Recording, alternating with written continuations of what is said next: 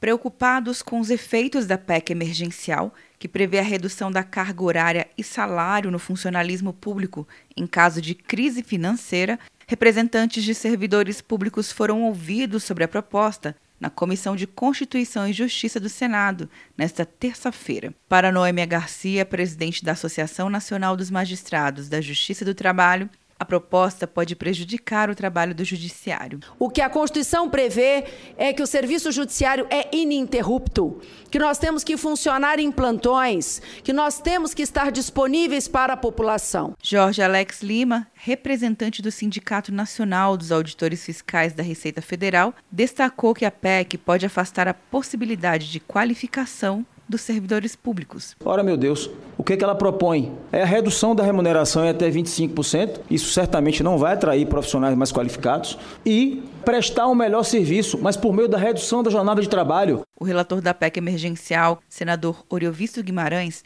afirmou que deve colocar no texto mecanismos que preservem áreas sociais. Eu duvido muitíssimo que algum presidente da República tenha a capacidade, ele precisaria ter menos de dois neurônios para cortar horário de segurança pública, para cortar horário de, de saúde, para cortar horário de escola. Isso é um terrorismo absurdo, isso não vai acontecer. E já digo, como relator, eu me disponho a colocar a proibição disso no próprio relatório, porque não faz nenhum sentido. Oriovisto Guimarães deve ler o parecer sobre a PEC no dia 18 de março na Comissão de Constituição e Justiça.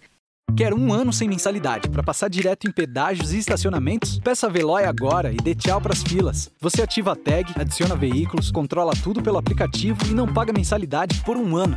É por tempo limitado. Não perca. Veloy. Piscou, passou. De Brasília, Luciana Castro.